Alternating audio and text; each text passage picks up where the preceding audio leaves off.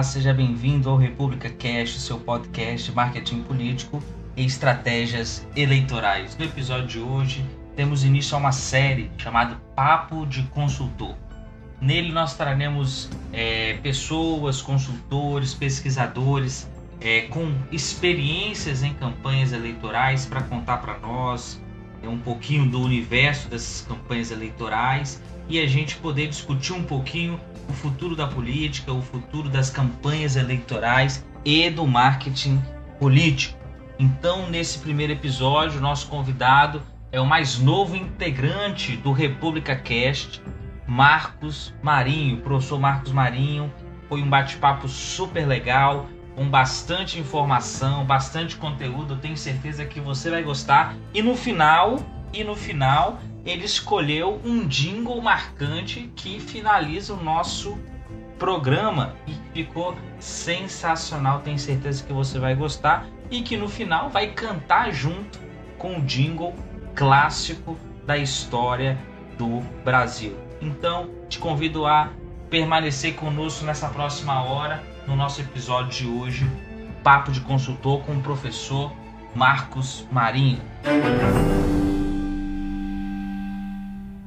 Olá, sejam bem-vindos ao República Cash, seu podcast de marketing político e estratégias eleitorais. E hoje estamos com um super convidado iniciando um novo projeto chamado Papo de Consultor. A partir deste primeiro programa, nós vamos trazer aqui consultores, é, professores, pesquisadores, pessoas envolvidas no background das campanhas eleitorais para discutir um pouquinho mais esse universo a partir do olhar e das experiências vividas por cada uma delas. E para inaugurar este quadro Papo de Consultor, nós trouxemos a nova contratação da República Cash, o professor Marcos Marinho Martins de Queiroz. Professor Marcos Marinho, seja muito bem-vindo ao República Cast. Olá, Darlan, muito obrigado. Olá a todos os ouvintes. É uma satisfação agora estar fazendo parte desse time e com certeza abrindo aí mais um canal para a gente debater um tema que é um bocado complexo e muitas vezes mal interpretado né, pelas pessoas, que é o marketing político, que de fato é o marketing político, para além do que as pessoas julgam ser a primeira obra do demônio sobre a face da Terra. verdade, verdade verdadeira. O professor Marcos, isso é interessante para a gente já começar o nosso bate-papo em cima disso, né? Nós temos um olhar muito negativo sobre o processo do, da disciplina, né? da metodologia, da ferramenta do marketing político. Diante disso, eu lembro que no ano, nesse ano, mais ou menos em março, o Estadão lançou um editorial Desse editorial, o título do editorial eram Os Males do Marketing Político. Basicamente, ele trazia, colocava no colo do marketing político e dos marqueteiros a responsabilidade pela crise de representação e pela crise que a política brasileira vive aí nesse último ciclo, né? A partir já desse ponto, qual é a sua opinião sobre isso? Como é o seu olhar sobre este papel do marketing político nas campanhas eleitorais a partir da sua experiência? Então, a gente tem aí uma somatória de mitos, e são mitos negativos, eu posso dizer. O primeiro, ele é em cima da, da própria percepção do senso comum sobre o que é marketing, né? Uh, eu tive um excelente professor na, no MBA chamado Mitsuru Iguchi Yanase. É um camarada que é livre docente da USP e ele tem um excelente livro chamado Gestão de Marketing e Comunicação. O Mitsuru ele lançou um artigo já há alguns anos onde ele dizia o seguinte: esqueçam o marketing.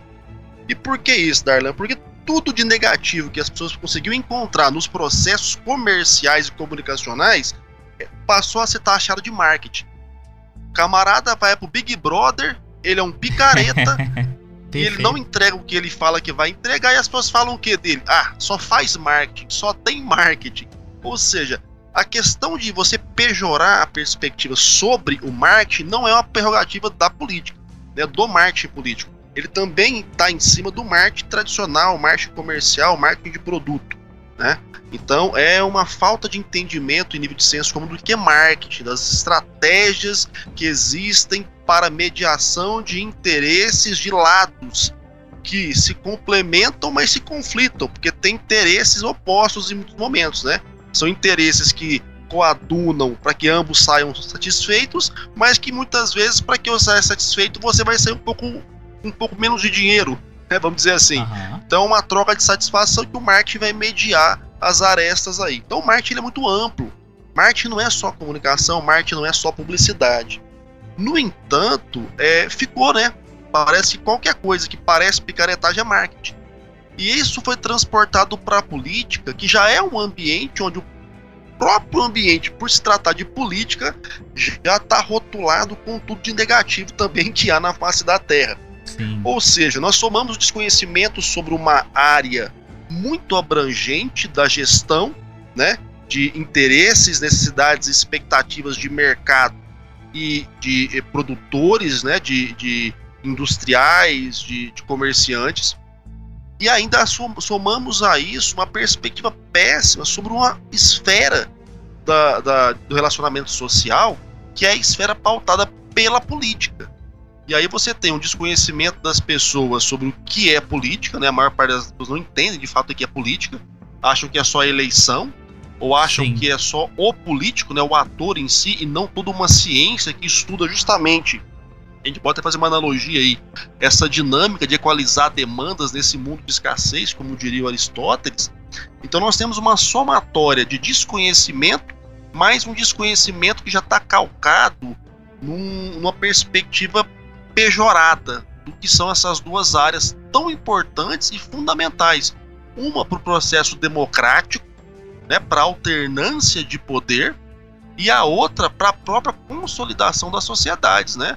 Uma, o marketing, que auxilia nesse processo de transição de, de poderes, vamos dizer assim, né, de figuras exercendo cargos de poder, o marketing político, e outra, a própria política em si, que é o que nos permite, através dos processos comunicacionais, nos manter em sociedade de uma maneira menos beligerante.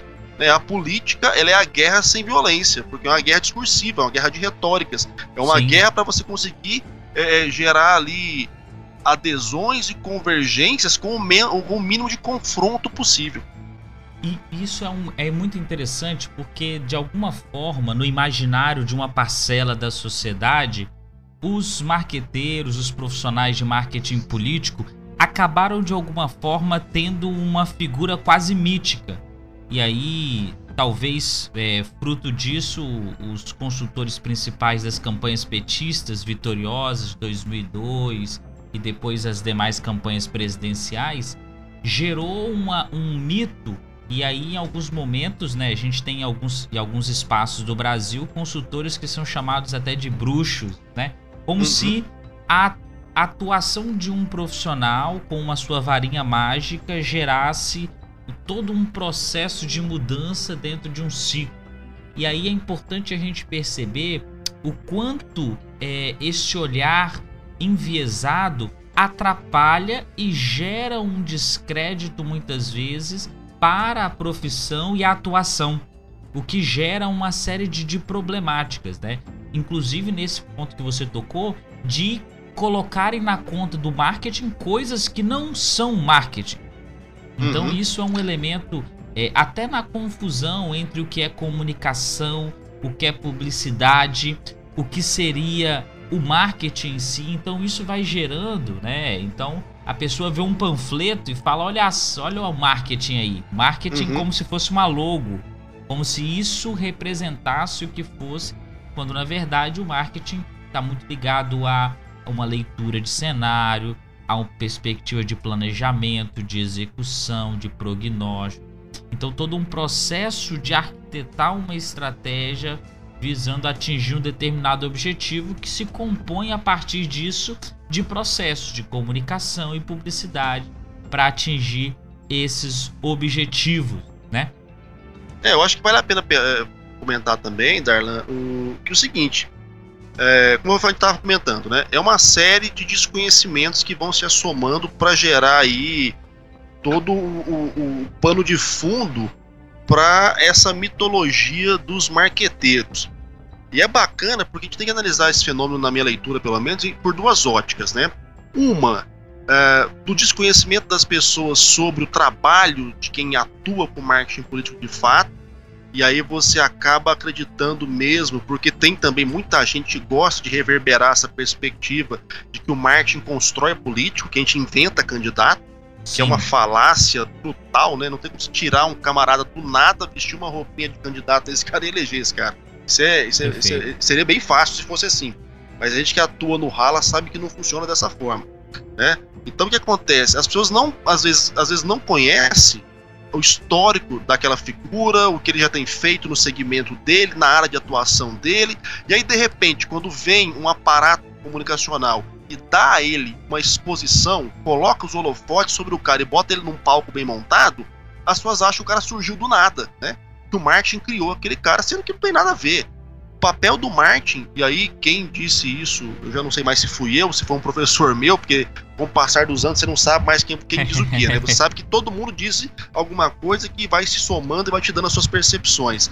Então a minha perspectiva e é o que eu defendo é que o marketing político ele dá oportunidade para qualquer um ser visto, ouvido e votado. A gente trabalha dando condição para que a pessoa reverbere o pensamento dela, o discurso dela, aparando algumas arestas e dando de fato ali é, é, as melhores dicas e talvez organizando melhor o, o, o palco e o cenário para que ela possa brilhar. Mas não quer dizer que a gente inventou a pessoa, né? Você pegou Perfeito. uma camarada que não tinha nenhum histórico social, de atuação, de participação, de envolvimento, e de repente esse cara apareceu e foi eleito. Então, o problema às vezes eu penso que é essa ausência do acompanhamento cotidiano do cenário político. Para quem não acompanha né, a dinâmica política da sua região, do seu estado, da sua cidade, sempre surge alguém que reverbera, que faz uma boa comunicação, parece que o cara surgiu do nada. Mas não, às vezes o cara tem toda uma história que você que não conhecia a pessoa.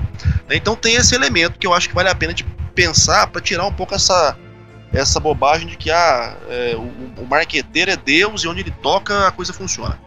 Outro ponto que eu percebo também que equivoca muita gente, Darlan, é que, de fato, quem atua em campanha, quem atua na comunicação política, atua numa esfera de relacionamento e poder muito forte. E por ser por sermos pessoas, né, advindas aí do marketing, que basicamente, pelo menos os que eu conheço, são pessoas multifacetadas que buscam vários tipos de conhecimentos, né? Na área do marketing, na área da comunicação, na área da sociologia, na área da psicologia, na, uh, muitos vão buscar até mais longe, né? Vão pensar de fato na parte da construção imagética, das tecnologias. Então, assim, o profissional de marketing político não é um profissional que fez uma cadeira numa universidade e se tornou um profissional. Não. É um cara que vai buscar a história, que vai buscar o entendimento das dinâmicas de poder na, na, nas áreas que ele está atuando. Então, por ter essa quantidade de conhecimento que você precisa para elaborar estratégias a partir daquilo, você acaba por se tornar um bom conselheiro você acaba por se tornar uma pessoa bem ouvida, é geralmente uma pessoa articulada, então consegue de fato é, transitar em vários círculos, e isso vai transparecendo como se essa pessoa fosse um Midas, né? Como se fosse uma pessoa acima de todas as outras, que na verdade não tem nada disso. É uma pessoa que tem que ser bem relacionada porque a profissão dela demanda aquilo. Demanda que ela consiga engajar, consiga articular os grupos com os quais ela trabalha, né? Agora, é óbvio que existem bons e maus profissionais. Existem pessoas que Como vão usar área. toda esse ferramental para fazer né, a sua campanha, para executar o seu trabalho com, com, coerência e com a sua ética, e tem gente que vai se valer disso para enriquecer, vai se valer disso para de fato tentar ter mais poder do que o, o, o, o caberia naquele momento, né? Como a, aquela bela frase, tem gente que quer ser mais real do que o rei. E a gente sabe que isso acontece, pá. Mas acontece porque são pessoas que tiveram que construir um arcabouço de referência, de articulação, que às vezes no, no contexto daquele candidato, daquele político, pouca gente tem, né? Vamos falar a verdade? A gente sabe que tem o político, mas atrás do político tem toda uma estrutura política. E muitas vezes os religionários, os companheiros de partido, como diz aqui em Goiás, não tem tanta capacidade de articulação e de eloquência para conseguir se fazer ouvir. E aí essa figura que às vezes vem de fora acaba ocupando mais espaço do que os grupos locais gostariam, isso vai gerando algumas rixas que acabam adotando aí depois essa perspectiva, né? Que o cara do marketing que faz tudo, o cara do marketing que decide. Sendo que, na verdade, o que a gente faz no máximo é o nosso papel quando o candidato deixa. Quando deixa, com certeza. Um ponto interessante é que o profissional de marketing político ele precisa, como você disse, de uma série de conhecimentos intercalados e de fato é uma, é uma série de competências que ele precisa desenvolver. Então você precisa beber no campo da comunicação, da publicidade, da administração, no caso do marketing. Você tem na ciência política, você tem então uma série de elementos que precisam ser compostos, que compõem esse arcabouço e que é fundamental para construir esse profissional. E aí eu me lembro, é, uma coisa que me chamou muita atenção é que o, o, marketing político, de alguma forma, eu gosto muito de fazer a comparação com a Copa do Mundo, né, o 7 a 1 é, Foi noticiado que o Filipão levou né, para a Copa do Mundo dois analistas de desempenho, que era é, o Rock Júnior e o Galo, os dois analisavam os jogos dos seus adversários. E aí, como o Brasil ele não teve, ele Paulinho não podia jogar, né? É, na verdade, o Fred não podia, não podia jogar e aí eles sugerem na semifinal que o Filipão colocasse o Paulinho, ou seja, recuasse um pouco o meio de campo para poder é, segurar a Alemanha. Os dois analistas de desempenho, ou seja, seria ali o auxílio técnico de alguém que assistiu todos os jogos da Alemanha e entendia que o melhor para o Brasil era a entrada do é, Paulinho e aí a saída do Fred. E aí o, o Filipão decide colocar o Bernard, que inclusive é do meu glorio, era do meu glorioso Atlético Mineiro. E aí o, o, acontece o fatídico 7 a 1 né? E muito interessante que o Filipão, ali naquele momento, ele decidiu utilizar o feeling ele tinha dois analistas que deram uma informação técnica de alguma forma, alguém que estava acompanhando e que foi convidado inclusive por ele para fazer esse trabalho, mas no fim a decisão ficou no feeling. E isso é um elemento que acontece muito nas campanhas, né, Marco? É, o uhum. candidato que hoje é, acaba colocando todas as suas energias e as suas fichas apenas na sua experiência ele está fadado ao fracasso dentro do novo cenário político que se coloca. Então, Darlan, eu percebo, eu percebo o seguinte, que todo ambiente é, é, onde se traça objetivos, metas, desafios a serem alcançados, ele, ele tem ali um trânsito de poder muito grande, né? Que o envolve e o permeia. Então essa perspectiva que você colocou bem aí sobre é, a dificuldade às vezes de você passar uma indicativa para o seu contratante e esse cara seguir essa, essa indicativa, ela também não é prerrogativa do marketing político. Eu também atuo com consultoria em, em marketing mercadológico, e isso é o que mais acontece, né? A pessoa te paga para te pra discordar de você depois, né? Então a gente tem que entender sempre, é bacana que quem está nos ouvindo perceba também, que em nenhum momento na história da humanidade você vai ter de fato aquele contratante, aquele político, aquele empresário que se considere completamente desprovido de razão naquilo que ele faz, né? O cara muitas vezes não faz a menor noção do porquê é que ele ocupa o status e o local que ele ocupa. Mas o fato de ocupar aquilo ali dá a ele algum tipo de empoderamento. Né? Então, assim, não só uma vez, eu tenho certeza que você deve ter passado por isso, muita gente nos ouviu, tá, tá nos ouvindo agora deve ter passado também. Com certeza vivenciar aquela situação de, opa, o candidato, olha, vamos tentar não fazer assim assado, porque pode ser que aconteça tal coisa. A pessoa virar para você e te perguntar, vem cá, você já teve quantos votos na sua vida? Eu já tô no meu segundo mandato. E aí? Ou seja, esse tipo de confrontamento, ele sempre vai acontecer. Como no mercado, você vai dar uma orientação para o empresário, o cara fala, olha, bicho, eu tô na minha segunda empresa já, e eu acho que não é assim.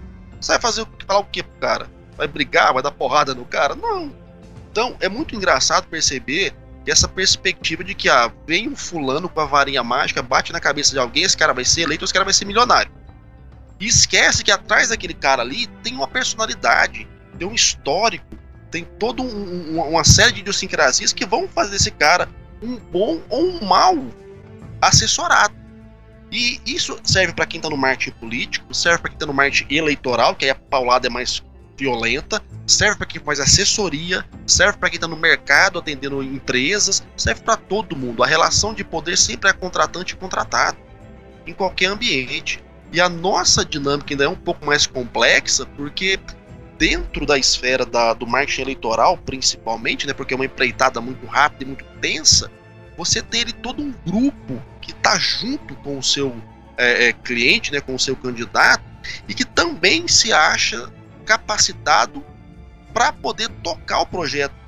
Às vezes a despeito da sua orientação, que é contratado simplesmente para aquilo. Então, assim, é sempre uma dinâmica muito tensa para que as pessoas simplesmente achem que, olha, não, o, o, marqueteiro que resolve tudo, o marqueteiro que faz tudo errado, é o marqueteiro que é, é tá acabando com a política porque tá elegendo gente que não presta. Cara, é muito doido achar isso. Quer dizer, é muito simplista. Isso. E o simplismo é, um, é, é muito diferente da simplicidade. Eu acho que a gente está vivendo num momento de muito simplismo. E isso está equivocando mais ainda as pessoas. E um elemento importante nessa equação é que quando você é, a, coloca um, esse peso e essa responsabilidade nas mãos dos construtores, é como se você também, de alguma forma, tirasse a capacidade do cidadão de tomar suas próprias decisões. Então esse é um, é, um, é, uma, é um outro elemento dessa equação que, ao dizer que esse profissional com a sua varinha mágica consegue eleger A, B ou C, você tira da capacidade da população de é, decidir e através do seu código de decisões, de razões que ele, que ele elenca para decidir, para colocar o seu voto. Nessa equação também, é, um elemento importante é a questão das pesquisas, né, Marcos? Nós vivemos é, de alguma forma como profissionais de marketing político, a gente é, se orienta a partir de um método científico, mas que vira e mexe ele é colocado em descrédito, seja pela imprensa ou por setores ideológicos ou por aqueles que estão atrás das pesquisas, às vezes até por quem está na frente das pesquisas. Então, as pesquisas de opinião acabam acaba sendo muitas vezes vilões dos processos eleitorais. Então, na sua visão, qual o papel das pesquisas eleitorais e como elas contribuem para a construção de uma estratégia vitoriosa de campanha? Então, é, para quem está nos ouvindo agora, eu acho importante a gente começar fazendo aí uma, uma dissociação entre o que é pesquisa de consumo interno de uma campanha e o que é pesquisa para veiculação. A pesquisa de consumo interno é uma pesquisa muito mais detalhista às vezes e é uma pesquisa utilizada para formulação de estratégia. Nem toda pesquisa que é feita em uma campanha ela vai ser reverberada, porque às vezes não é interessante que ela seja. E aí não estou falando de manipulação de ninguém, não. Estou falando de dados, informações que vão ser utilizadas para o desenvolvimento de ações. E sim, essas ações que vão poder gerar mais ou menos adesão ao candidato. Então existem pesquisas que funcionam para isso para estratégia, para se pensar onde atacar com mais eficiência, que tipo de discurso é mais interessante, que tipo de ação está tendo, tá tendo mais engajamento, qual tipo de mídia, né, de canal que é mais interessante ser utilizado. Então há pesquisas para isso. E há pesquisas que vão pontuar quais são as ações que estão tendo mais efeito e por terem mais efeito estão gerando um pouco mais de adesão ou menos adesão por parte dos eleitores. Essas pesquisas que muita gente critica, né, e conheço muita gente que fala que pesquisa é tudo mentira, que não sei o quê, é mal interpretada e mal entendida também, porque as pessoas confundem o resultado da pesquisa, que é um diagnóstico, com algum tipo de prognóstico, de previsão de futuro. E não é isso. Pesquisa não serve para isso a pesquisa é um frame, né? A pesquisa é uma foto do momento da campanha e que naquele momento, se tudo congelasse e se fosse bater o resultado, provavelmente, dentro das margens de erro, daria aquele resultado. O problema é que uma campanha é um filme, são vários frames, né? são várias etapas, são várias situações que vão acontecer umas sobre as outras para confirmar, para apagar, para potencializar aquele primeiro retrato. Então é um processo muito complexo, né? Uma intenção de voto, como diria, sempre disse o Maianelli, não é voto. O voto é hora que o cara vai lá e digita na urna. Até lá é intenção. Intenção a gente muda. Às vezes você tem intenção de comer um arroz com feijão, mas você viu lá que tem uma pizza na geladeira, você come a pizza. Pá. Mas você tinha intenção do arroz com feijão. Você decidiu no último momento. Então, intenção você muda. E a intenção pode ser mudada por vários fatores. E entra aí, Darlan, uma situação que também é importante falar com o nosso pessoal que está ouvindo agora. É o seguinte: é equivocado achar que o eleitor é uma tábula rasa. O eleitor é um, é um receptáculo vazio, não tem nada ali dentro, e o que a gente colocar ali dentro vai acionar os botões na urna e vai eleger alguém. Isso aí é a mesma, é o mesmo tipo de pensamento da teoria hipodérmica da comunicação da escola de Frankfurt. Já caiu tem muito tempo. Que era aquela lógica que você injetava a comunicação na pessoa e a pessoa ia agir de acordo com o que você injetou nela, né? Aquela lógica da publicidade criando desejo nas pessoas. Né? Uma coisa que eu sempre discordei, a publicidade não cria desejo, ela potencializa desejo, ela motiva. Para criar, não. A criar uma predisposição que você tem. E essa predisposição vem de onde? Todo o seu referencial, do seu contexto social. Então, quando o camarada, né, o eleitor, recebe na televisão uma mensagem sobre uma divulgação de pesquisa de intenção de voto, não é porque ele viu que o cara A ou B está na frente que ele vai imediatamente votar nesse cara. Ele vai pegar essa informação, vai confrontar com uma série de outras informações que ele pegou durante o cotidiano dele, o debate do boteco, da igreja, na missa ou no culto, na internet que ele está vendo na bolhazinha dele do Facebook, agora no WhatsApp, fundamentalmente. Eu, eu sou partidário de uma teoria chamada teoria da representação social. Nas né? minhas pesquisas, no doutorado, no mestrado, eu uso muito essa teoria, que é de um francês chamado Sérgio Moscovici. E o Moscovici ele fala que a representação social ela surge desse amálgama de, de coleções que você vai fazer no seu cotidiano. Você pega um pedaço da informação na televisão, um pedaço no rádio, um pedaço na internet, um pedaço na rua, um pedaço no boteco, pedaço na igreja, um pedaço em casa com sua família, e vai fazendo ali um, um puzzle, vai fazendo ali uma bricolagem para formar a sua significação de tudo que está à sua volta. Então eu posso considerar que o eleitor também faz isso, Darlan. Sim. Não é a pesquisa que vai direcionar em quem o cara tem que votar, mas a pesquisa é um dos elementos que vai fazer com que ele, dentro dessa coleta que ele faz o tempo todo em todos os ambientes, decida em quem votar. A gente sabe que tem o fenômeno do voto útil na reta final, né, que tem aquela percepção de, nossa, o cara tá na frente, ele vai ganhar, e eu não quero perder meu voto, então eu vou votar nele também, mas eu queria votar na fulana, mas a fulana não vai ganhar. Tem esses elementos, mas isso não é determinante. Isso faz parte do processo de escolha. Como faz parte do processo de escolha o cara comprar um carro? Ah, eu queria comprar um Ford, mas o meu vizinho falou que o Ford dele é uma porcaria.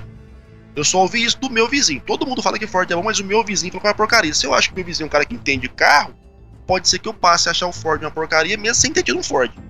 Sim. Mas se eu falo com esse vizinho, falo com outro vizinho, olho na televisão, faço uma pesquisa, aí eu vou construindo a minha percepção do fenômeno. E assim também é na política, também é na hora do voto.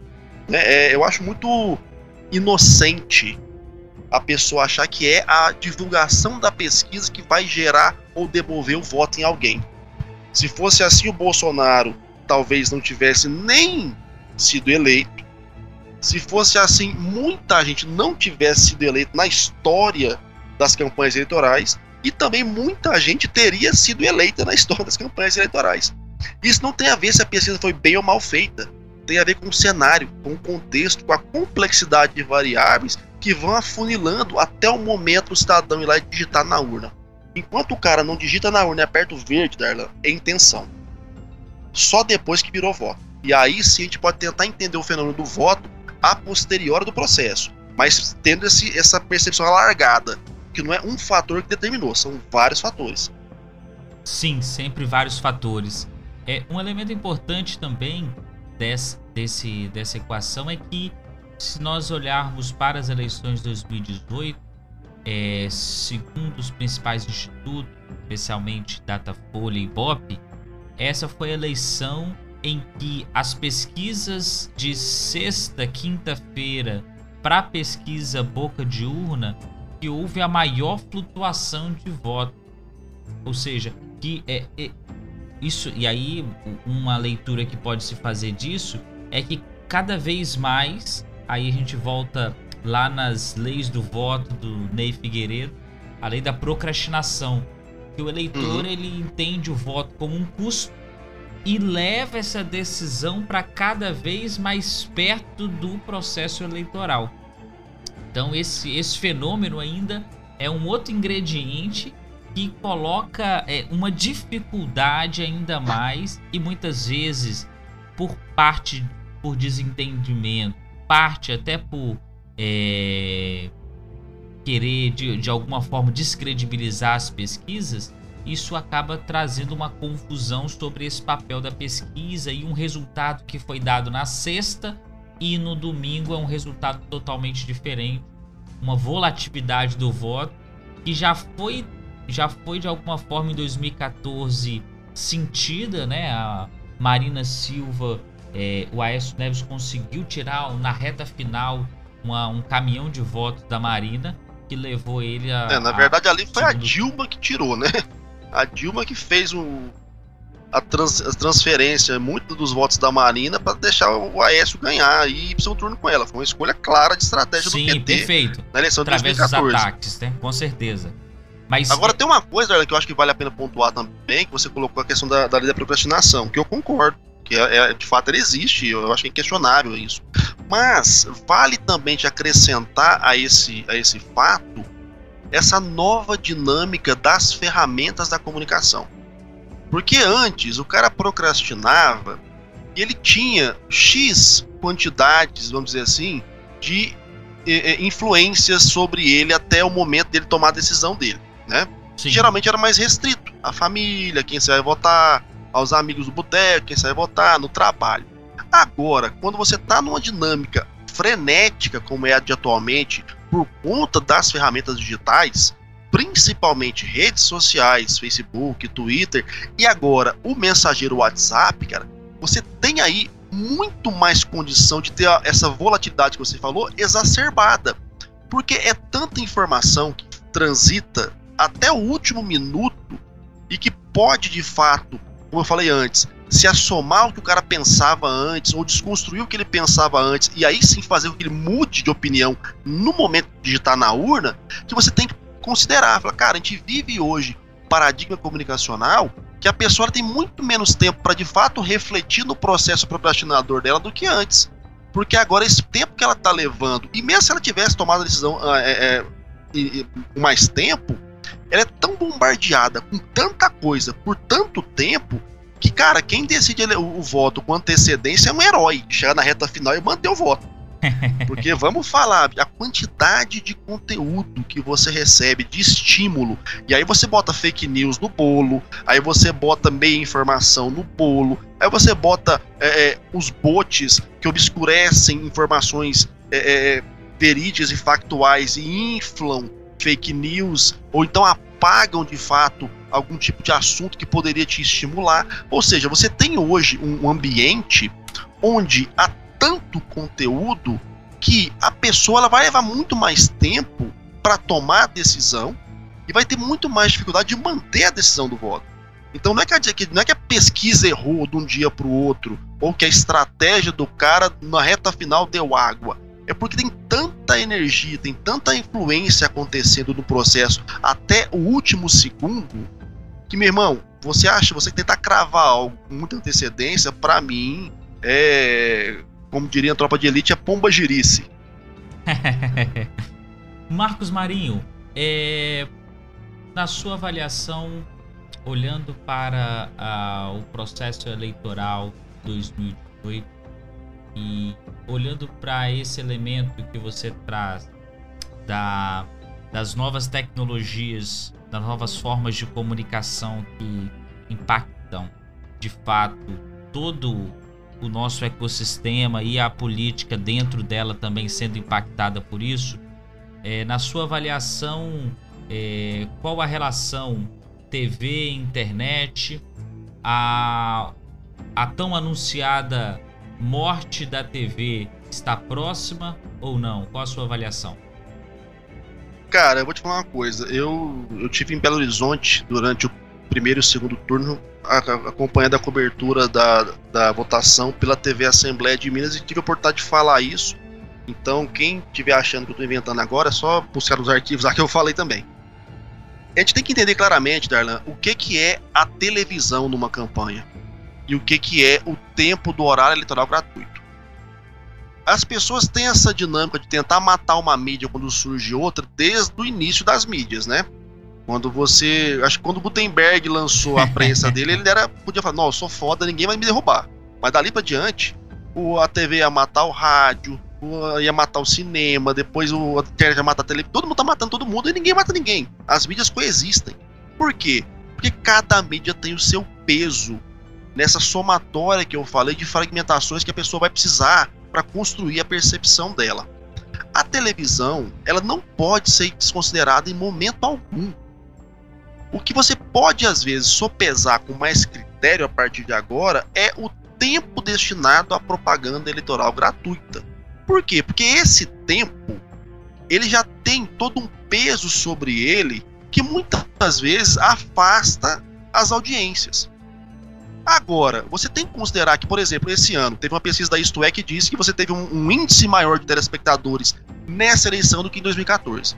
Você tem que considerar que esse ano você teve a dinâmica das pílulas acontecendo durante a programação e que impactam no eleitor você teve a dinâmica da cobertura muito mais ativa e muito mais just in time, talvez, do que em eleições anteriores. Por quê? Porque você tem mais tecnologia para fazer essas coberturas agora. Então, você achar que a televisão está morrendo porque a internet está ocupando esse espaço, para mim, é inocência, é imaturidade. Porque a televisão ela entrega uma coisa que a internet não entrega, que é audiência consolidada. Você não tem nenhum canal na web que te dê a audiência que o Jornal Nacional dá. Eu não digo de alcançar número de pessoas, mas de consolidar essas pessoas naquele momento para ouvir a sua mensagem naquele canal. E aí um elemento interessante, só te interrompendo, é que se a gente fizer uma avaliação das campanhas eleitorais de 89, só para corroborar isso que você está dizendo, de 89 até hoje, é, apenas em dois momentos os dois candidatos que tinham maior tempo de TV não foram para o segundo turno. Foi agora com o Alckmin, que tinha um latifúndio de uhum. tempo, e Ulisses Guimarães em 89. Em uhum. todas as outras eleições, a, os dois candidatos, quando tivemos segundo turno, os dois candidatos que foram segundo turno tinham os dois maiores tempos de TV. Então, a pergunta que fica é, é isso é um a, a questão do Alckmin e a não, não conseguir efetivar o seu latifúndio de tempo no seu resultado eleitoral é um ponto fora da curva ou é de fato uma nova tendência? Então acho que de fato a gente precisa aí, concordo com você na sua análise, é, refrear essa, esse prenúncio que se faz do fim da TV nas campanhas eleitorais. Ó, eu vou falar uma coisa. Eu não fiz a somatória ainda, mas eu tenho convicção, cara. O Alckmin não teve o maior tempo de TV. Quem teve o maior tempo de TV nessa eleição foi Jair Messias Bolsonaro, por conta da facada. A Alckmin teve talvez o maior tempo no horário eleitoral gratuito, mas em nível de exposição, ninguém foi mais exposto, mais falado, mais reverberado em todas as mídias do que o Bolsonaro. Sim. Então você não pode excluir isso da conta TV. Porque o eleitor, ele está recebendo a informação, aquele input, é por meio da televisão. Não interessa se é a mensagem formatada do horário eleitoral gratuito, mas é a imagem do candidato. É a confirmação da significação que ele tem que fazer daquele candidato. São elementos sobre o candidato que vão se assomar àquilo que ele está capturando nas outras mídias. Então não dá para você acreditar que tempo de televisão em campanha é só horário eleitoral gratuito. É para isso que nas equipes de campanha você tem assessores de comunicação, você tem relações públicas, tem jornalistas para cavar espaço. Porque o formato horário eleitoral gratuito, ele pode de fato não ser tão impactante mais. Apesar da minha opinião ainda ter o seu valor. Porém, a TV enquanto instrumento de transmissão de mensagem, ela não pode ser desconsiderada. A web, ela tem características importantes. Ela engaja, ela mobiliza, ela consegue dar um pouco mais de, de é, é, interatividade, autonomia e participação para o eleitor. Ela não é tão lateral quanto a televisão, vamos dizer assim. No entanto, ela não consegue ainda te dar esse tipo de audiência que você precisa. No caso do Bolsonaro, e aí pensando no que você disse sobre Alckmin, é importante a gente frisar o quê? Ele por incrível que pareça, né, por não ter toda uma estrutura comunicacional e uma equipe, talvez, pelo menos declarado, fazendo essa, essa, essa esse trabalho para ele, ele foi muito hábil em construir a sua audiência nos últimos quatro anos na web. Então, o canal de comunicação do Bolsonaro pelo Facebook dava para ele talvez um quantitativo de audiência muito maior do que ele teria na televisão, com os oito segundos que ele teve. Então, quer dizer, ele teve muita exposição de TV e ele conseguiu consolidar o canal dele na web. Aí sim você tem poder de comunicação. A Alckmin não conseguiu. A Alckmin tinha muito tempo de TV, o que muitas vezes pode ser um risco, né? Porque preencher minutos demais na televisão numa eleição não é fácil. Você conseguir manter conteúdo, manter ritmo, manter atratividade não é fácil. A gente sabe que não é fácil. E ao mesmo tempo, ele não conseguiu na web ter a reverberação que ele precisava para fazer esse casamento entre o que eu busco na TV e mando para a web e o que eu busco na web e mando para a televisão. Então, todo o processo de comunicação, se a gente for reparar, é um cross-mídia, né? O, o, Vitorino fala muito sobre isso, né? sobre as questões multiplataformas. Eu concordo muito com ele nesse ponto. Sim. Você tem que pegar a somatória das mídias para perceber qual é o candidato que está fazendo a melhor campanha. E não isoladamente, porque pegar uma mídia isolada na minha perspectiva, muito prematuro. Né? Você não tem condição de alcançar todas as variáveis que estão influenciando naquele processo ali. E elas não estão isoladas. Você consegue perceber hoje que as grandes emissoras, ou todas as emissoras, estão tendo que fazer esse tipo de trânsito entre o que é web e o que é TV tradicional de massa. E estão desenvolvendo produtos para isso, e estão criando meios de interatividade através da web que reverberam na programação tradicional e vice-versa. Porque é um cruzamento de informação. O eleitor, muitas vezes, ele não faz ideia em qual canal ele recebeu a mensagem. Isso não é só na, na política, como eu falei, também no mercado acontece. Às vezes você vira pro cara, faz uma, uma, uma, uma um trabalho para empresa, uma, uma, campanha, aí você vai fazer uma aferição para perceber o que, que, deu mais resultado. Você pergunta pro cara, então, você ficou sabendo dessa promoção por qual canal? O cara fala, ah, vi na televisão. E você nem fez televisão. Ou seja, para o eleitor que é impactado pela mensagem, ele não fica anotando no papelzinho, opa, isso aqui eu ouvi aonde? Eu ouvi foi na televisão, isso aqui eu ouvi foi no Facebook, onde foi que eu ouvi? Ele não fica fazendo essa conta. A gente que faz isso. Para ele, ele precisa ser acessado. E quanto mais canais o acessarem para consolidar a mensagem que a gente quer passar, maior chance de êxito nós vamos ter. Isso é fato. Sim. O que a gente teve nessa eleição foi, para além de mais canais trazendo essa mensagem e tentando se conectar para de fato cristalizar a mensagem no coração do cara, você teve brilhantes estratégias de WhatsApp que davam muitas vezes essa legitimação aos conteúdos que eram disseminados pelas outras mídias. E aí sim o WhatsApp entra forte nesse processo de legitimação e também de obscurecimento, né? De, de é, de deterioração da imagem dos adversários. Porque é uma mídia fechada, uma mídia que você não tem como monitorar o que está acontecendo lá dentro. Ou até tem, mas eles não dão pra gente essa possibilidade. Com certeza. Um, um elemento é, importante também é as, a percepção de que cada vez mais o eleitor é, ele vai se utilizando de instrumentos diferentes para decidir o seu voto.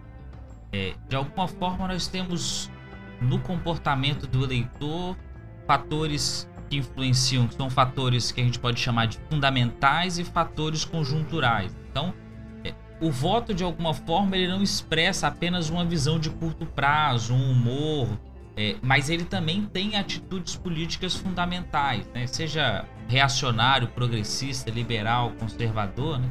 É, não se referem apenas a um uma opinião de momento, mas a uma atitude política muitas vezes fundamentais.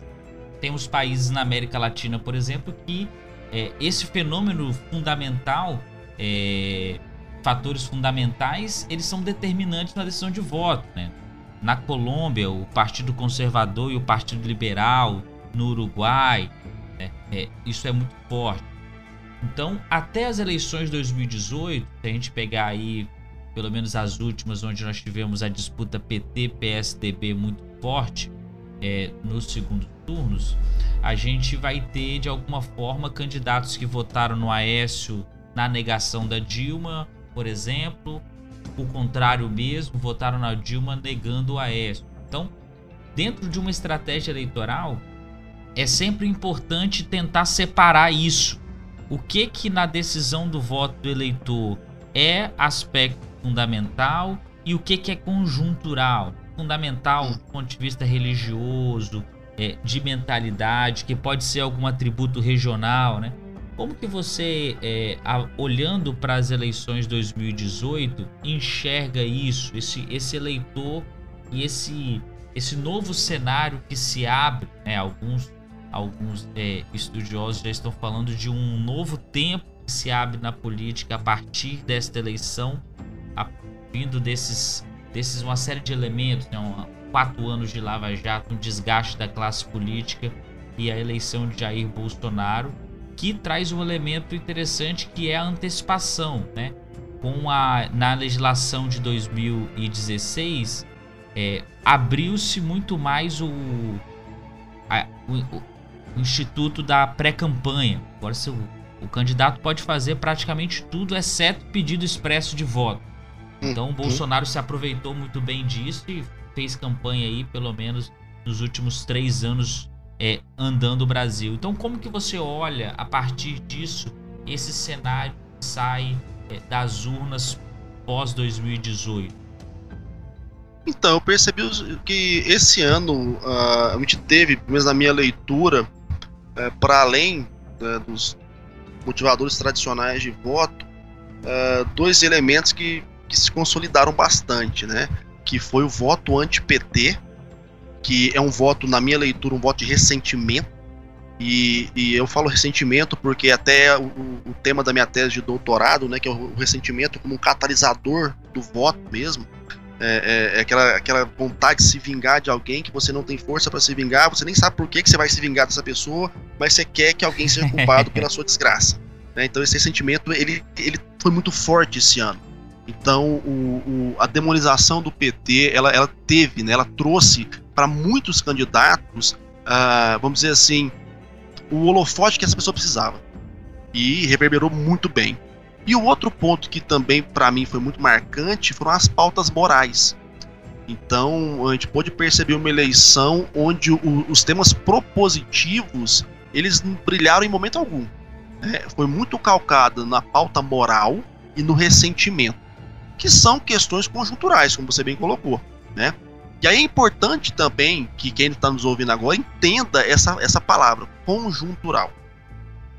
E também contextual. Por que que acontece? É engraçado que quando passa um pleito, tem muito candidato, tem muito político que, que faz ali um, um escrutínio para saber o que, que deu certo para tentar copiar na próxima eleição, né? É, você lembra do efeito, do efeito comum, Obama? Né? Depois comum. de 2008, cara, todo mundo queria fazer efeito Obama no Brasil. Teve gente que ganhou muito dinheiro dando migué que faria efeito Obama aqui no Brasil. Mas vamos lá. Depois de 2016, quando a figura do gestor era um slogan da vez, todo mundo que achava que o ser gestor em 2018 ia eleger, rodou. Porque as pessoas não estavam de gestores esse ano. Elas queriam defensores de pautas morais e defensores da sua, do seu ressentimento ícones que combatessem aqueles inimigos que elas estavam é, é, querendo ver defenestrados do poder. Para 2020 agora, provavelmente vão acontecer outras situações que vão fazer emergir novos paradigmas. Para 2022, a mesma coisa. Então, o que eu tenho clareza, pelo menos assim, hoje eu tenho, mas eu posso mudar de opinião porque a gente está analisando um fenômeno enquanto ele está acontecendo, né? E aí a gente pode errar todas as previsões. Eu sou muito bom em errar previsões, inclusive.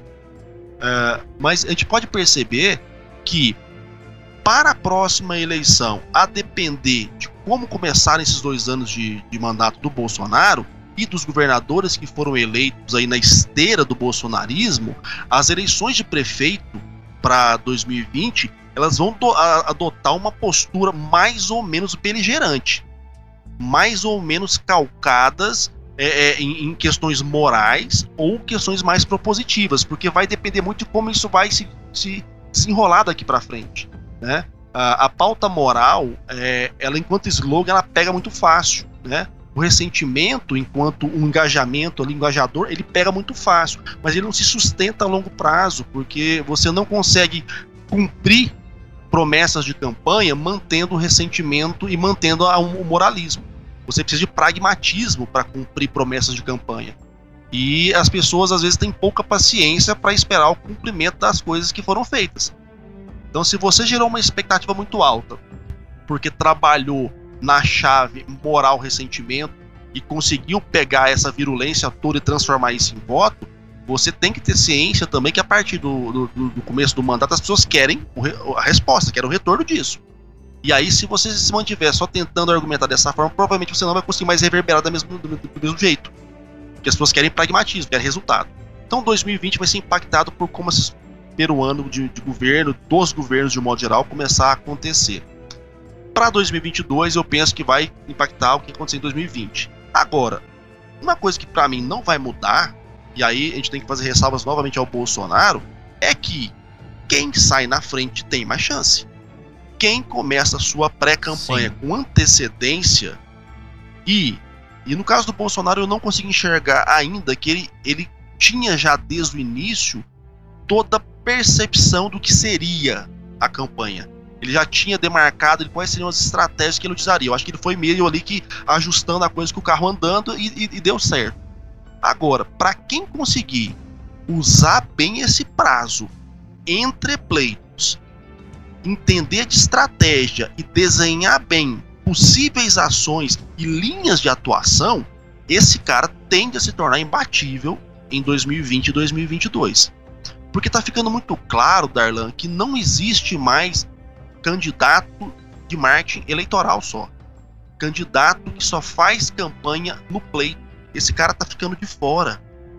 Caras que tinham mandato, vários mandatos, e por terem mandatos achavam que já estavam garantidos, perderam a eleição esse ano.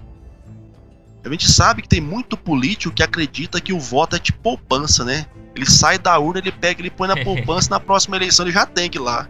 E é uma bobagem, a gente sabe que ele não tem que ir lá. O voto é uma das coisas que se deterioram mais rápido na história. A partir do momento que virou a chave da eleição, seu voto começa a derreter, amigão. Se você passar quatro anos sem reestruturar, sem conversar, sem dialogar, sem consolidar o sentimento do seu eleitor, porque o voto já foi, a dificuldade de reconquistar esse voto vai ser muito grande. E vai ser cada vez maior. Porque cada vez mais eu tenho atores novos com dinâmicas melhores do que das, dos atores antigos. Eu tenho agora em São Paulo uma leva de youtubers que foram eleitos pessoas sem passado político, sem sequer background entendimento do que é política, mas que foram exímios comunicadores de médio e longo prazo e conseguiram ser eleitos. Ou seja, o processo eleitoral está escancarado. Ele não pode ser mais tomado como um processo imediatista de campanha, mas sim como uma ação fruto de um processo de longo prazo de estruturação da persona e da imagem política. Essa é a minha leitura. Quem não se antecipar, isso a gente tem batido na tecla já há muito tempo, né? Mas os caras teimam em não querer ouvir. Quem não se antecipar. E aí o cara tem que entender que não é fazer campanha, né? Porque tem lei. Mas fazer ação, fazer marketing político, esse cara cada vez mais ele vai estar distante do cargo é, majoritário ou legislativo que ele espera. Isso, e aí quando a gente olha para as eleições de 2018, é interessante perceber que os cargos onde haviam uma, uma visibilidade maior, as taxas de renovação foram muito altas. Você pega é, presidente da República, então Bolsonaro. Se você pega os governadores, foi a maior taxa de é, renovação da história pa, para os governadores. É, se você pega para o Senado, né, a taxa de renovação chega a praticamente 85% tinham 54 vagas em disputa, dois terços do Senado, 33 disputaram eleição e só oito conseguiram voltar dos 33. Então você tem aí uma taxa é, gigante, né? Mas o elemento interessante é que apenas desses 85% de renovação, só 30 são caras novas. É, então, ou seja, é, é, às vezes a imprensa traz esse elemento da renovação como algo tremendo, mas é um cara que pulou de um cargo para o outro, ele era governador e disputou, né? Era Ou seja, uhum. não necessariamente ou é um ex-senador que foi senador e voltou. Então você tem um processo aí interessante para ser para ser analisado, né? É, e aí trazendo esse processo para nossa discussão, é, você está estudando no seu doutorado em, em Portugal esse conceito ressentimento. Então, o que, que seria esse ressentimento é, e como você tem entendido nas suas pesquisas já preliminares que o ressentimento ele pode ajudar a ser um catalisador nesse processo é, da escolha do candidato, do voto, da expressão de voto? Então, eu estudo ressentimento a partir da perspectiva de Nietzsche.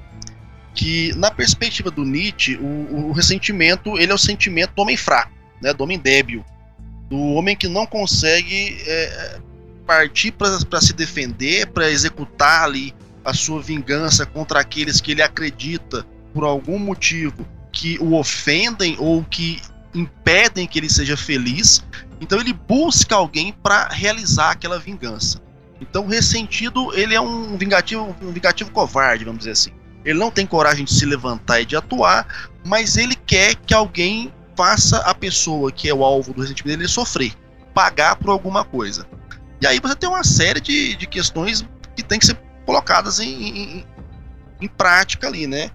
De onde vem essa lógica de que o fulano é culpado pela sua desgraça? Será que de fato realmente é aquela pessoa, é aquele grupo que te impede de ser feliz, de ter sucesso? Então transita mais ou menos nessa linha, né? Para ser mais, mais, mais simples agora.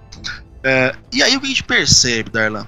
Que esse discurso do ressentimento, é, ele está muito alicerçado nos discursos é, é, populistas. E aí, populistas de esquerda, populistas de direita.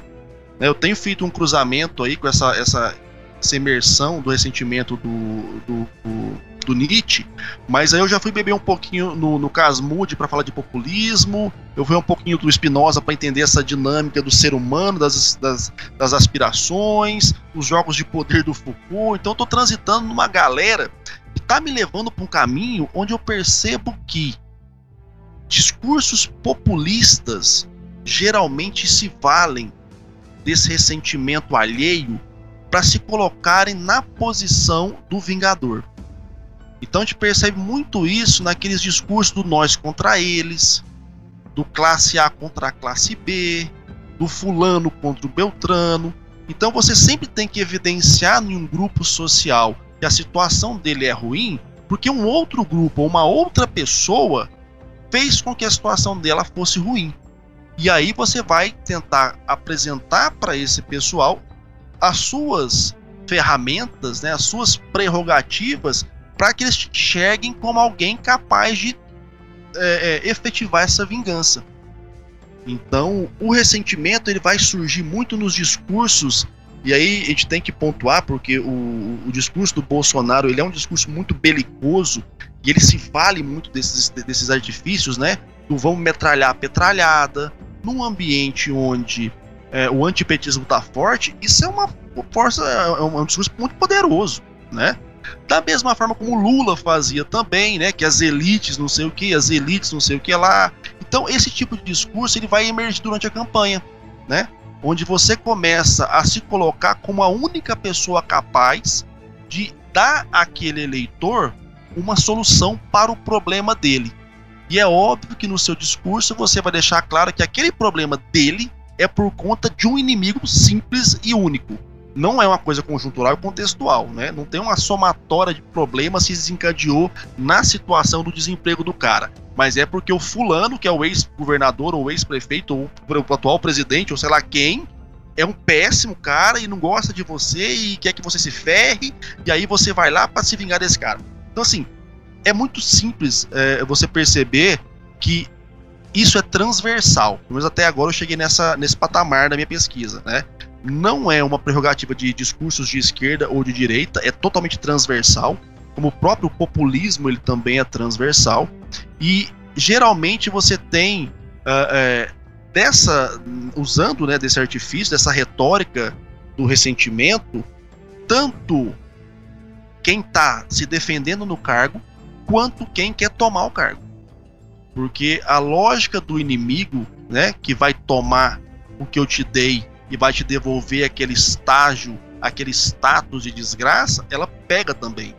Como a lógica do a gente tem que tomar o que era nosso, né? Então, assim, é, eu não sei, eu também não posso estar muito embebido, né, de tanto ressentimento e, e posso estar muito niilista nesse ponto e acabo vendo isso em todo lugar.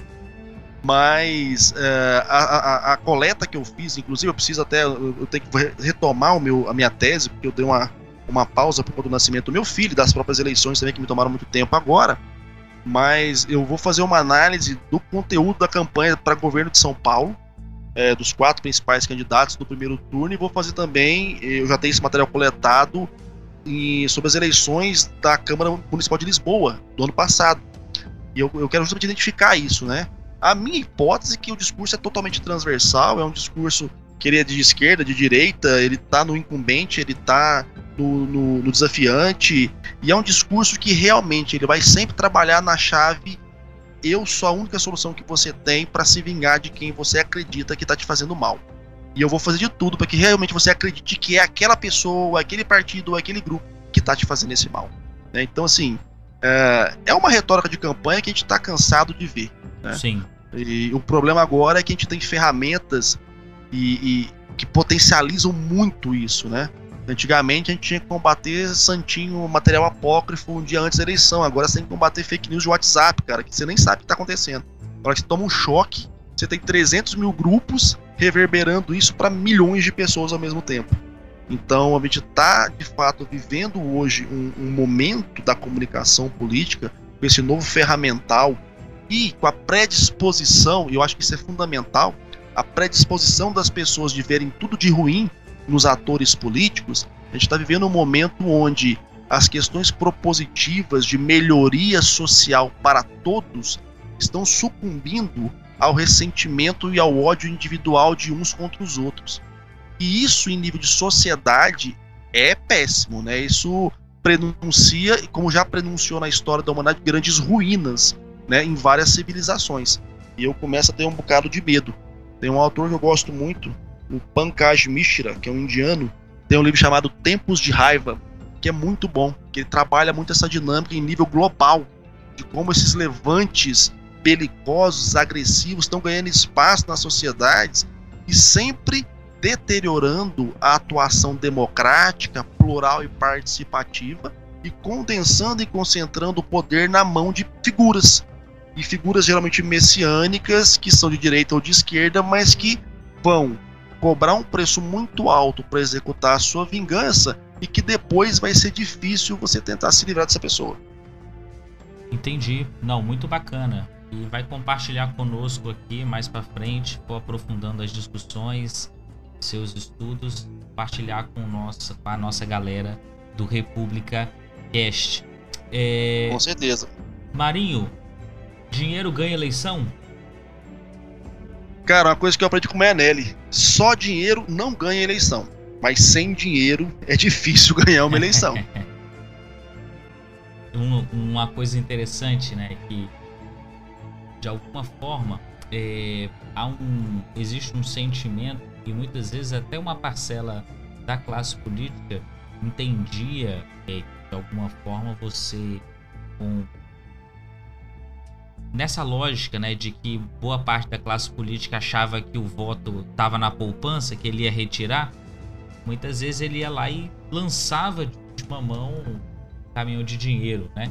Uhum. E a gente percebe o quanto, e a gente viu isso pelo Brasil, quantos candidatos que é, muitas vezes tinham volumes de campanha, de recursos, né, até legais na sua campanha grandes, mas que não conseguiram atingir o êxito exatamente porque faltou um elemento importante que é a estratégia. Eu acho que a, a, eleição 2018 traz um exemplo que eu acho que é muito é, claro para isso, foi a campanha do Henrique Meirelles. Uhum. É, existia ali um e quando a gente vai analisar, do meu ponto de vista, a campanha que tinha a, a maior beleza estética. Então, do ponto de vista estético, estava muito bem produzida. A campanha de TV. Falei isso nas minhas aulas, inclusive.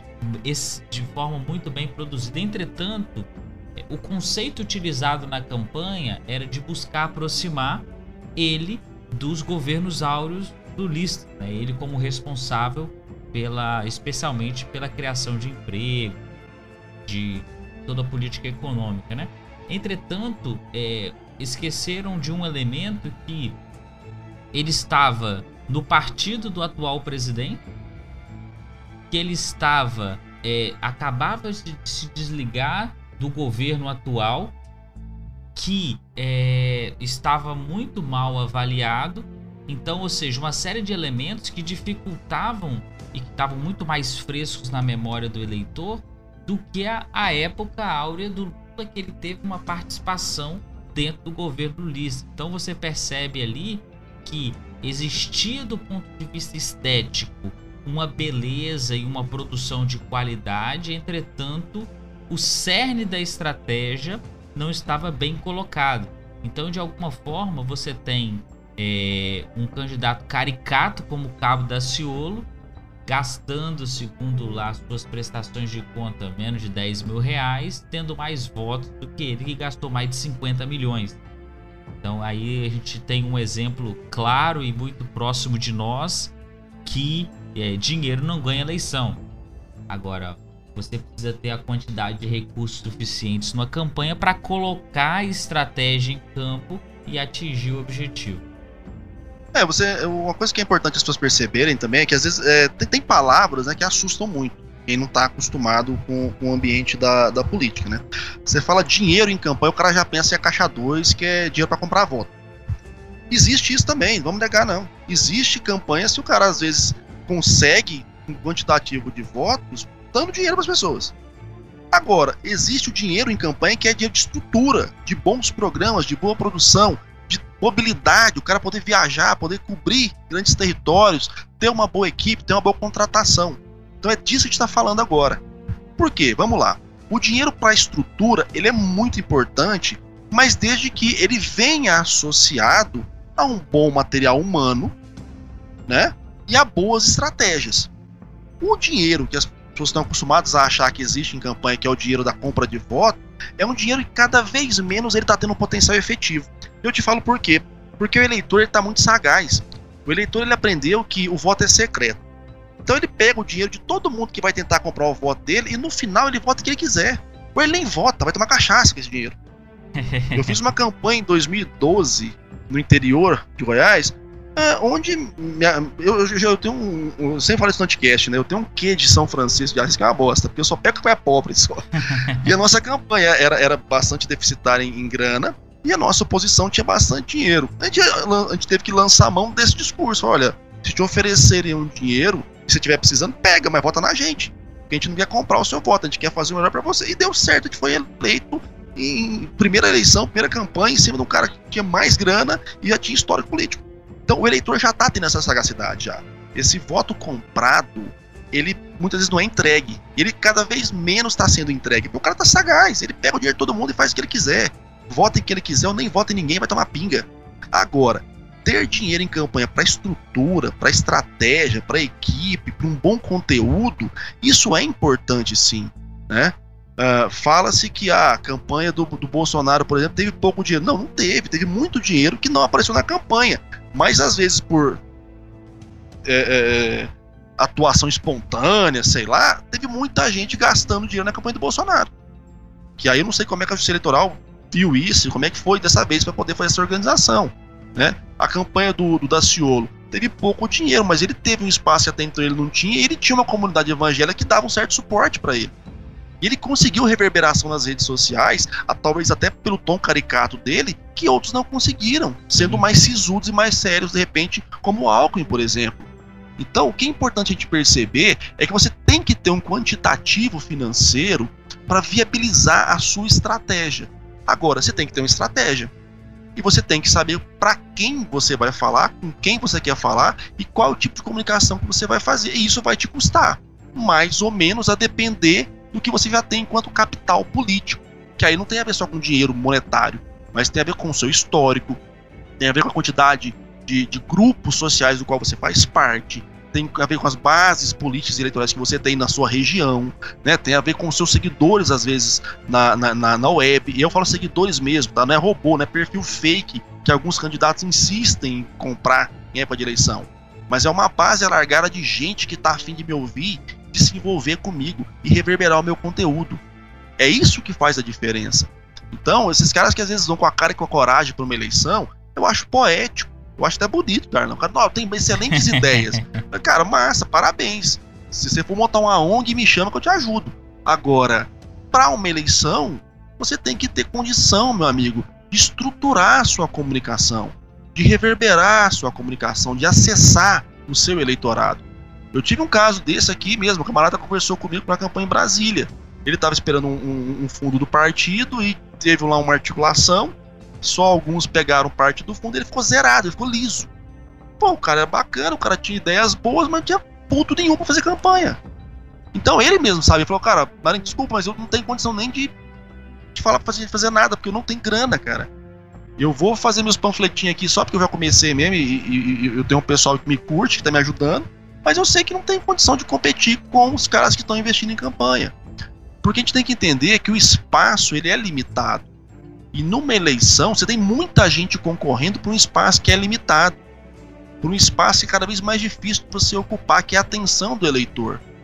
E aí, se você não tem estrutura, você não tem grana para fazer boa comunicação, não tem estratégia para fazer reverberar essa comunicação, não tem base social para se engajar e mobilizar na sua campanha, meu querido, de boa, vamos pular, deixa para próxima.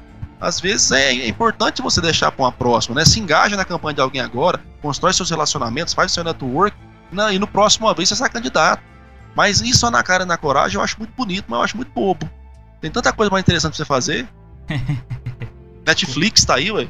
Com certeza.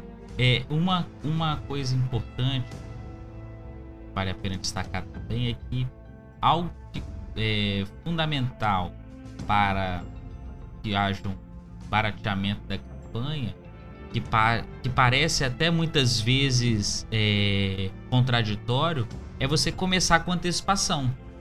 É, isso permite uhum. que de alguma forma você consiga dosar alguns recursos, você consiga antecipar ações, o que permite de alguma forma você inclusive é, ajustar alguns, alguns tamanho montante de recursos que seria gasto numa campanha. Agora, é, no modelo em que parte da classe política utiliza de utilizar, chegar na campanha apenas na última hora, com certeza, é, quanto mais na última hora, maior o recurso que esse candidato vai ter que disponibilizar para conseguir colocar as estratégias no ar e conseguir colocar a roda para girar. Ah, com certeza. Tem que entender que ele não é a única pessoa que vai pro pleito. Tem um monte de gente que vai disputar com ele. E essas pessoas estão lutando pelo mesmo espaço que ele. E quem teve mais tempo para se preparar e para preparar o terreno, é óbvio que vai ter mais facilidade que essa pessoa. Né? Eu, acho, eu acho muito imaturo o cara acreditar que, ah não, mas eu vou juntar esse dinheiro todo para gastar só na campanha. Queridão, às vezes para você gastar na campanha, você nem precisava de tanto. E é aquele negócio, você vai tentar gastar isso todo na sua campanha, beleza. Mas se tiver alguém que gastou um pouco menos que você, mas gastou paulatinamente ao longo de um bom período, investindo em bom canal de comunicação, em bom material, em bom conteúdo, em bons relacionamentos. Meu irmão, você não consegue com a sua grana, com o seu tiro fatal na campanha, tirar esse cara. Porque você está competindo com alguém que tem uma imagem consolidada, que tem um relacionamento cristalizado. É isso que dá voto. Isso dá aquele voto fiel, aquele voto engajado, aquele voto que vai buscar mais votos para o candidato. Então eu acho muito bobo o cara achar assim, não, vou juntar esse dinheiro aqui só para campanha. Aí ele acha que na campanha ele vai fazer uma, uma, mágica e essa mágica vai apagar tudo que os outros concorrentes dele fizeram, né, durante os anos anteriores à campanha, e só a mensagem dele vai impactar. Cara, isso é muita inocência. Porque, bicho, pensa aí. Se você tá lá, Darlan, todo dia você vai tomar café na Dona Zizica. Todo dia você toma café na Dona Zizica. Você é amigo da Dona Zizica, você sabe da família dela, dos amigos dela, você tá envolvido na comunidade dela. Você acha mesmo que na hora da eleição, se eu chegar com o caminhão de dinheiro que for, fazer a festa que for, ela vai deixar de votar em você e votar em mim? Não vai, cara. É, é inocência achar isso. Então, cada vez mais, e aí eu acho acho complicado é quando esses políticos mais jovens estão começando agora já entram no mindset dos antigos. Talvez por ter o sobrenome do pai, do avô, acho que pode se valer disso para ser eleito na reta final, né? Mas tem muita gente agora que já está começando a perceber isso. Eu tenho para mim que essa eleição do Congresso, e foi uma eleição que me surpreendeu muito, Darlan, porque eu não esperava essa, essa renovação toda na Câmara é, Federal, eu te confesso isso, eu falei isso várias vezes, já assumi essa meia-culpa, né? Não, não considerava mesmo. Mas uma coisa que eu havia é, é, é, desrespeitado, que é essa construção de longo prazo, de intimidade mediada. É essa galera de MBL, Alexandre Frota, Joyce Hesselman, essa galera que trabalhou comunicação direta durante 3, 4 anos, cara. E isso, na reta final, tem um peso muito grande. Porque eles criaram o nicho que eles precisavam para os eleger. E pronto, vitória, até onde eu sei, com campanhas que não foram tão milionárias assim. Teve gente aqui em Goiás que gastou milhões e tomou pau. Né? Então, eu acho que essa eleição ela serve de lição. E aí eu falo lição mesmo para gente que atua com consultoria, mas fundamentalmente para os candidatos, os pretensos candidatos e os partidos. É, tem um, um, um, ator aí que eu acho que não vai caber de falar dele nesse programa, tem que fazer um outro para falar, que são justamente os partidos políticos no Brasil, cara. Essa Perfeito. galera aí, se não tiver um trabalho forte de renovação, de reposicionamento, vai desaparecer todo mundo. Então, assim, o pessoal, ah, tem muito partido no Brasil. Calma que daqui a pouco vai ter quase nada. Com certeza. É, Marinho, já encaminhando aqui um pouco a nossa conversa, é, você é o nosso primeiro entrevistado e a partir dos próximos programas estará conosco entrevistando nossos próximos convidados. É, vou te fazer cinco perguntinhas, ok? E aí você precisa responder de bate pronto, tá? Então, Bora lá. É, um político que você admira? Caceta. Bate pronto, né? Cara, um político que eu admiro. Pode, tem que ser do Brasil? Pode ser de fora. Putz. É, meu bate-pronto tá tão pronto assim não, porque é tanta gente que eu tenho que pensar, caraca do céu. Não, tem uma, tem uma vereadora aqui em Goiânia, cara, que eu, eu admiro muito o trabalho dela. Eu acho ela muito coerente, muito consistente. Eu já acompanho ela desde 2012, que é a doutora Cristina. Ela tem um trabalho bacana aí com as causas que ela defende. É uma vereadora do PSDB aqui de Goiânia. Bacana. Uma campanha que te marcou, seja que você participou ou que você viu de longe acompanhando como analista que você acha que é uma referência? Cara, em nível de de estética. Eu acho que em nível de estética, a campanha do Lula de 2002 foi foda. Foi uma campanha muito bonita, muito bem, plasticamente muito bem construída. É, isso hum, acho que não tem como negar, não. A, a, a narrativa que foi construída, a dinâmica, a apresentação, a postura, né? Isso em nível técnico, você percebe que teve um trabalho muito bem arquitetado ali atrás.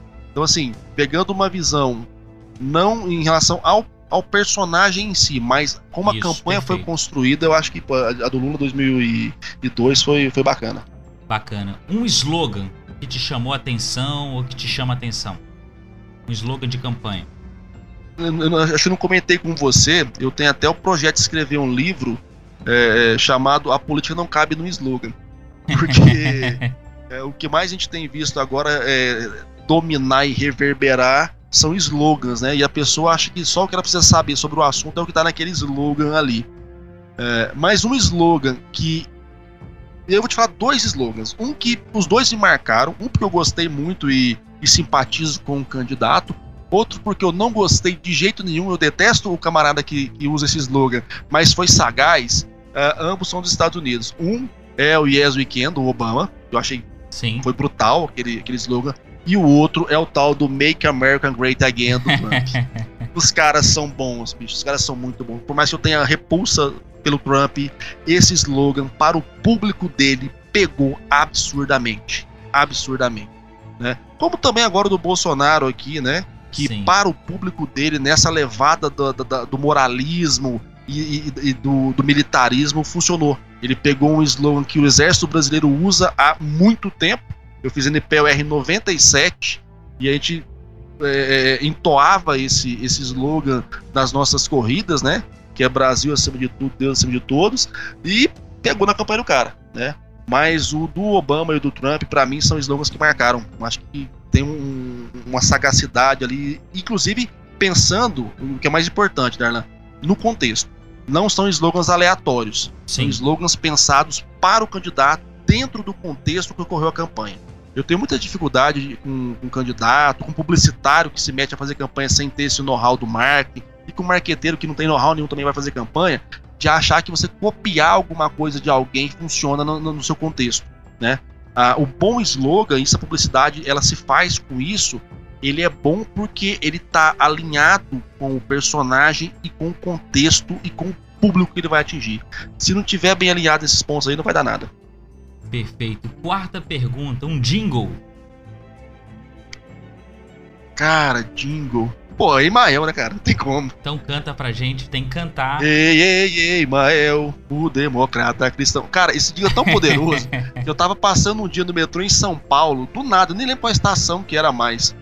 E eu tava andando na estação, de repente vi um grupo de adolescentes cantando esse jingle e nem era ano de eleição. Caramba, olha só. Então, assim, esse é um dos jingles mais fortes que eu vi até hoje na, na, na história das eleições. É o jingle do Sr. Emael, o demo... Ninguém sabe mais nada do Emael, né? Só que ele é um democrata cristão. É isso aí.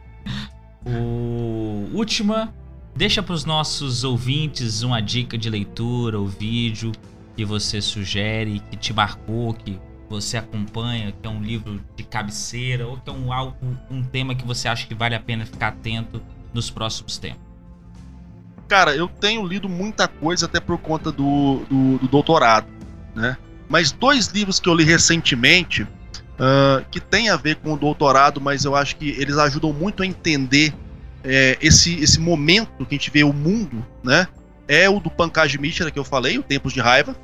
E também tem um livro do Tom Nichols, que é um autor americano, chamado A Morte da Competência. Que ele trabalha muito em cima da cultura americana, mas você pode fazer nesse caso aí uma plotagem para o nosso momento Brasil para perceber como a, a, a, desconstrução das figuras de referência da nossa sociedade elas se tornaram complicadas nesse momento, onde as pessoas ignoram a, formação da, de alguém, o know-how da pessoa, a história da pessoa e simplesmente se contrapõe a ela com o tipo de argumento de ah, não concordo. E foda-se, não concordo e não concordo porque eu não concordo, né? Ou seja, a gente, a gente, passou a ignorar e até raiva de quem sabe mais do que a gente. Isso, pensando numa evolução da sociedade, é muito perigoso, né? Porque a gente começa a ficar cada vez mais burro e cada vez mais convictamente burro. O que é muito perigoso para quem pretende se um país melhor, uma sociedade mais evoluída. Então, esses dois livros aí eu acho que Vale muito a pena o pessoal dar uma pesquisada e ler, são leituras bastante agradáveis. Muito bom, Marcos Marinho. Um prazer tê-lo aqui conosco. Seja muito bem-vindo ao República Cast. Tenho certeza que você tem um papel importantíssimo a cumprir nessa nossa difusão de, de conhecimento, de informação. É uma coisa que a gente acredita e sempre teve no nosso DNA é a crença de que é compartilhando que a gente cresce. Então, por isso a ideia do podcast, exatamente de poder compartilhar nas mídias de forma gratuita um conteúdo que possa oferecer de alguma forma informação de qualidade e ainda é, contribuir para possíveis consultores, pré-candidatos ou interessados na temática que queiram se aprofundar no assunto. Então seja muito bem-vindo e deixe a sua mensagem final aí para os nossos ouvintes. Carla, agradeço mais o convite. Eu sou apaixonado por podcast. Eu, eu, sou, eu, sou, na verdade, um amante do rádio, né? Eu sou do século passado, então tenho muito isso. Eu gosto mais de rádio, de falar em rádio, participar de programas de rádio. Para mim, como a gente falaria aqui no Goiás, o podcast é o fiote do rádio. Então eu gosto muito da mídia podcast. Eu acho que é um tipo de mídia que está tendo um, um, crescimento muito grande, é, é, porque ela é, é fluida, ela é dinâmica, ela tem uma portabilidade excepcional acessibilidade muito boa. Então eu penso que é um canal excelente para a gente trazer um conteúdo que às vezes as pessoas não têm tanto acesso. E não tem acesso porque às vezes não é da área, porque às vezes uh, o corre-corre toma muito tempo e você às vezes não tem condição de pegar e ler toda a bibliografia para entender um pouco mais daquele assunto. E a hora que você escuta alguém falando, te dando alguns norteadores ali, isso vai te apontando né, novos caminhos, novas referências, vai te ajudando a formar a sua concepção né, de, sobre os assuntos. É, e falar sobre política, falar sobre marketing político, primeiro é importante porque a gente já né, abriu o programa falando que há um, um desconhecimento brutal sobre a, a, área, que é uma área bastante importante para a manutenção da democracia. E segundo, porque é um tema que impacta diretamente as nossas vidas. Então, que a gente puder contribuir com esse pessoal, tanto quem vai se candidatar, quem quer trabalhar em campanha, como quem é um cidadão, uma cidadã que quer votar melhor, quer entender mais como é que funciona o processo, eu acho que a gente tem que contribuir mesmo e estou à disposição. Estou aí, como eu sempre falo aqui nas minhas palestras, nas minhas aulas, o debate sempre continua nas redes sociais. A arroba do Twitter tá aí, é só a gente trocar ideia que eu estou pronto para ver o que vira. Excelente, em homenagem ao Marcos Marinho, nós vamos finalizar com o jingle do Emael. Um abraço a todos, um abraço Marinho, até a próxima. Abração, até mais.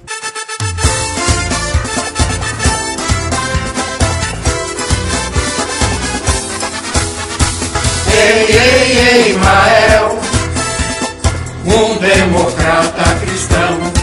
Pra presidente é 27, o nome é Emael, pela família e pela nação.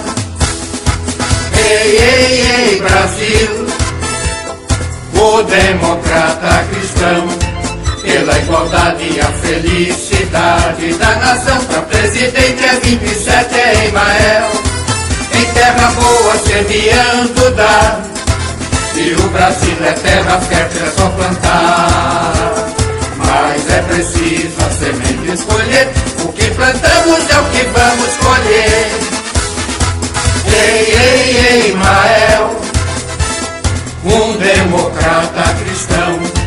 Pra presidente é 27, o nome é Emael, pela família e pela nação. Ei, ei, ei, Brasil, o democrata cristão, pela igualdade e a felicidade da nação. Pra presidente é 27, é Emael, em terra boa semeando dá. E o Brasil é terra fértil, é só plantar. Mas é preciso a semente escolher, o que plantamos é o que vamos colher. Ei, ei, ei, Mael, um democrata cristão. A presidente é 27, o nome é Emael, pela família e pela nação. Ei, ei, ei, Brasil, o democrata cristão, pela igualdade e a felicidade da nação. Pra presidente é 27, é Emael em terra boa semeando dá. E o Brasil é terra fértil, é só plantar. Mas é preciso a semente escolher. O que plantamos é o que vamos colher. O que plantamos é o que vamos colher. Pra presidente é 27 em Mael. O que plantamos é o que vamos colher. Pra presidente é 27 em Mael que plantamos é o que vamos colher. Pra presidente é 27 em Mael. The podcast you just heard was made using Anchor. Ever thought about making your own podcast? Anchor makes it really easy for anyone to get started. It's a one stop shop for recording, hosting, and distributing podcasts. Best of all, it's 100% free. Sign up now at anchor.fm slash new. That's anchor.fm slash new to get started.